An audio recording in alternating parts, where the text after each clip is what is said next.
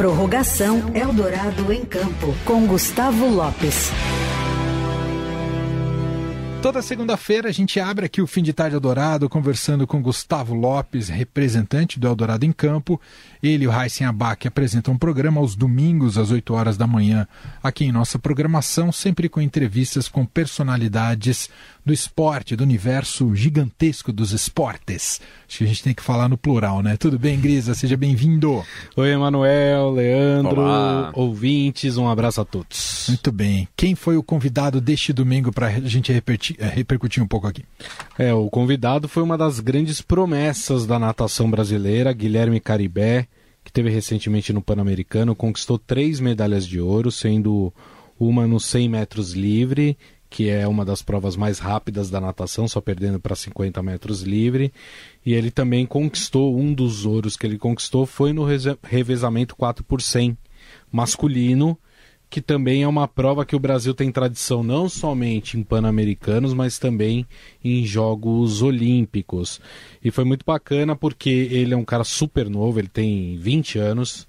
Ele, inclusive, está estudando numa universidade americana, no Tennessee disputa campeonatos universitários lá também de natação. Ele foi para lá é, receber um convite pelo talento dele, né, para poder treinar e competir por essa faculdade.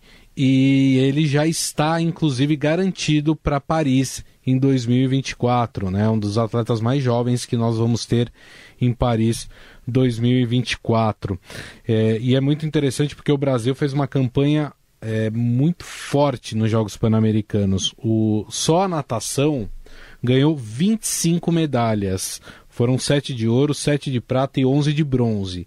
Se a gente for é, considerar também a natação é, ao a mar aberto, é, o Brasil conquistou mais duas, são 27, né? Aí eu estou falando de maratona aquática, Sim. por exemplo, com a Ana Marcela, que o Brasil também conquistou. Então, o Brasil é muito forte, não só em Jogos Pan-Americanos como em Jogos Olímpicos, é, na, nas Olimpíadas também. Para se ter ideia, até hoje o, o, a natação ela está no programa olímpico desde os primeiros jogos, por exemplo, em Atenas em 1896. A natação já existia. O Brasil já conquistou é, 15 medalhas olímpicas na história das Olimpíadas. No último Jogos Olímpicos em Tóquio, o Brasil conquistou duas medalhas de bronze na natação, com o Bruno Fratos e também com o Fernando Scheffer. Né? E agora o Brasil vai com uma equipe muito forte. A gente falou do Guilherme Caribé, tem o Guilherme Costa. Sim. Também, o famoso Dois cachorrão. Guilhermes, o cachorrão. É. Cachorrão, exatamente. Também muito forte, conquistou três medalhas de ouro também em Jogos Pan-Americanos. Fora a, toda a equipe é, brasileira, inclusive as meninas, né? As nadadoras brasileiras que evoluíram muito e, e algumas delas sim chegam ali para tentar conquistar alguma medalha. A gente tem alguns nomes que já foram confirmados pela Confederação Brasileira de Desporto Aquático para as Olimpíadas, porque como que funciona a vaga olímpica? É, o Brasil conquista a vaga por tempo e aí vai ter uma seletiva que vai escolher os nadadores que vão para as Olimpíadas. Então o que se conquista é a vaga. Não é o nadador que conquistou. Aí tem uma disputa pela vaga. Pela vaga. Mas alguns já foram confirmados esse ano mesmo é, pela confederação. Um deles, o Guilherme Caribé no 100 metros livre. Né, que foi inclusive aquele que ganhou ouro. É a principal no... especialidade dele, são é, 100 metros? Isso. Uhum. São os 100 metros e os revezamentos. Né? E aí é, tem todo um planejamento, ele estava explicando antes de começar a competição quais as competições que você vai fazer exatamente para você não se cansar também. Porque, por exemplo, 100 metros livres é a prova de especialidade dele. Se no mesmo dia vão ter seletivas aí dos 4%, tudo, isso pode acabar prejudicando ele claro. na prova que ele é especialista. Uhum. Claro. Então tudo isso é planejado antes, quais que ele vão, quais as provas que ele vai participar, enfim. E isso acontece com todos os os atletas da natação. E, e, em Paris, a natação ela vai acontecer do dia 27 de julho a 4 de agosto. Na Arena Paris La Défense. Acho que é assim que se fala, eu não falo francês muito bem. Mas a gente aceita a sua pronúncia, Gustavo. Exatamente. Mas aí, bastante dias, né? 27 de julho a 4 de agosto nós teremos. E é aquela coisa, né? A gente tem é, toda a fase de classificação. Até chegar às finais. Até chegar às finais. Geralmente os atletas é, têm que nadar aí pelo menos três vezes, né, contando com a final para poder disputar aí uma medalha dentro de uma categoria, né? Então, além do Guilherme Caribé, nós temos o Cachorrão também, uhum. que está é, classificado por 400 metros livre. O Cachorrão é especialista em prova de fundo, então ele pega 400, 800, 1500, né? Que, é, que são já quase que maratonas aquáticas aí também. Uh, e aí a gente tem também já algumas meninas da natação também, a Beatriz Dizotti, é, nos 1.500 metros feminino, a Gabriele Roncato, todas essas já estão confirmadas. No entanto, ano que vem nós temos as seletivas, inclusive o, o, Troféu Brasil, uhum. que vai definir quem vai formar essa equipe brasileira para os Jogos de, de Paris 2024. A gente fica aí na expectativa.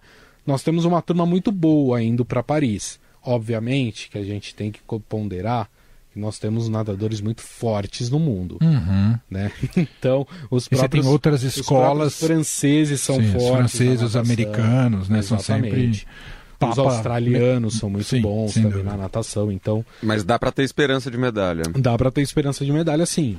Dá sim. É, o Brasil, é, nas últimas Olimpíadas, o Brasil nunca deixou de ganhar uma medalha na natação. Né? Uhum. Né? A gente espera que em Paris não, não, não, não seja diferente, né? Claro, exato.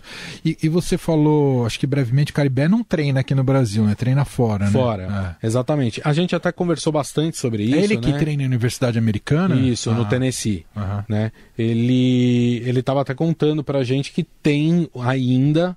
O Brasil já evoluiu muito em termos de treinamento, porque assim, é, material humano nós temos. Os treinadores brasileiros são muito bons. Os atletas brasileiros são muito bons. A estrutura deixa a desejar. Hum. E aí que é o. Estrutura você está dizendo piscina e vestiário. Ah, piscina, vestiário, equipamentos de musculação, Entendi. enfim, é, de, de treinamento que eles fazem também fora da piscina. Tudo isso a gente ainda está devendo um pouco, Entendi. né? Então, é, lá nos Estados Unidos ele tem tudo isso. Né? Ele tem tudo, por exemplo, o que os atletas americanos que vão para as Olimpíadas têm, ele também tem. Entendi. É a mesma estrutura.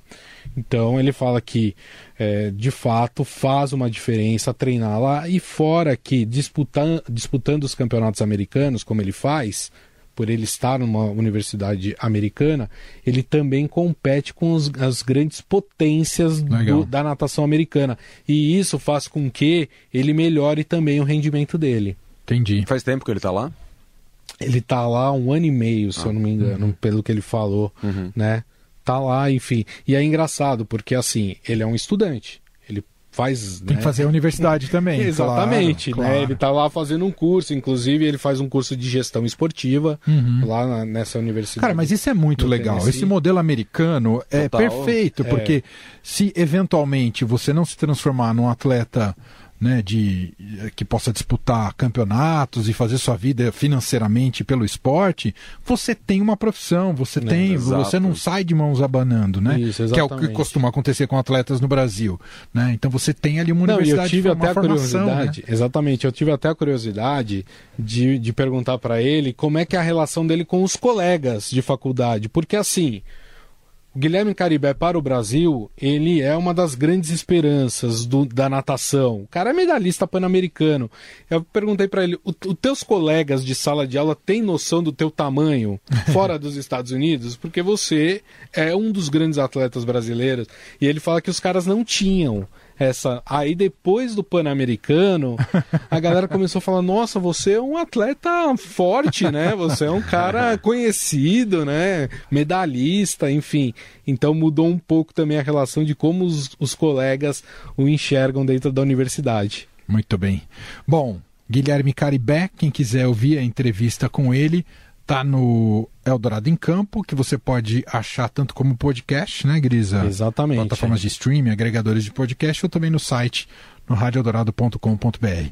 A gente Teremos. precisa, teremos, É. mas a gente precisa liberar logo o Gustavo, porque ele volta daqui a pouco no fim de tarde adorado, porque ele tá indo cobrir, por isso que ele tá bem vestido hoje, percebeu? É, Leandro? eu Você- vi, você percebeu? elegante, menino. Botei a melhor roupa, a da missa do Fala domingo. rapidinho pra onde você tá indo daqui a pouco. Saindo aqui do programa, pra onde você vai? Então, vou fazer a cobertura do prêmio Mobilidade aqui do Estadão. Vão ser premiados aí várias categorias de, de carros esportivos, carros elétricos, caminhões, motos e também projetos de mobilidade de- das cidades brasileiras. Que legal. Vai ser um prêmio bem bacana aí. A gente vai cobrir e trazer as informações aí para os ouvintes da Rádio Eldorado. Então, o Gustavo entra ainda hoje no- aqui no Fim de Tarde Adorado com as primeiras informações do prêmio, que segue ao longo da noite também com cobertura ao vivo aqui. Você vai ouvindo flashes com o Gustavo ao longo de nossa programação. Mas rapidinho, dá pra dar um spoiler do que vem por aí domingo? Dá para dar um spoiler. Esse vai ser fácil.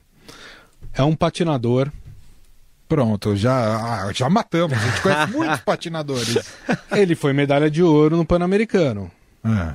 Venceu um argentino e vencer a Argentina é sempre bom, não é verdade? Foi por pouco, olha, foi ali, né, no, no- Ah. nos centésimos, mas ele ele conseguiu é, a medalha de ouro e cara, tem uma, ele tem uma história incrível. Ele E que tem tipo 20 de pa- anos. patinação é aquela que... Patinação artística. Artis- Ah, É, artística. entendi. aquilo que você vê no gelo, mas é com patins de quatro rodas. Entendi, entendi. Entendeu? Eu achei que era naquelas arenas igual de bicicleta, assim. Não, não, não. É, é patinação artística mesmo, Legal. né? Com coreografia, música, enfim. E ele é o, ele tem 20 anos, é super novo assim, e, e é muito legal. Infelizmente, na entrevista vocês vão ouvir, eles estão sendo desalojados do local onde eles treinam. Olha só a estrutura. Estamos falando de um cara que foi medalha de bronze no Mundial. Estamos falando de um cara que foi medalha de ouro no Pan-Americano e que a partir do dia. A partir da semana que vem, depois que o programa for ao ar, ele não vai ter lugar para treinar. Olha só que Que beleza. absurdo. Essa é a realidade do esporte brasileiro. É Bom, o Eric? E- O Eric Medzui. Ah, é, eu não Leandro falei o sobrenome tudo. porque é meio complicado. Não, é grande, é grande o sobrenome dele, mas é, ele, para facilitar, ele se apresenta com ele reduzido. É Medzui. Ah, boa. Me diz aí. Então, ó, isso próximo domingo, 8 horas da manhã, com o Gustavo Lopes e o Heisen Abac. E caso você perca a entrevista, segunda a gente fala mais sobre ela e sobre este aspecto aí da falta de estrutura para quem treina neste, nessa modalidade esportiva. Grisa, bom trabalho para você. Até Valeu. daqui a pouco, hein? Ao Até vivo daqui aqui a com pouco. a gente. Daqui a pouco estaremos aí.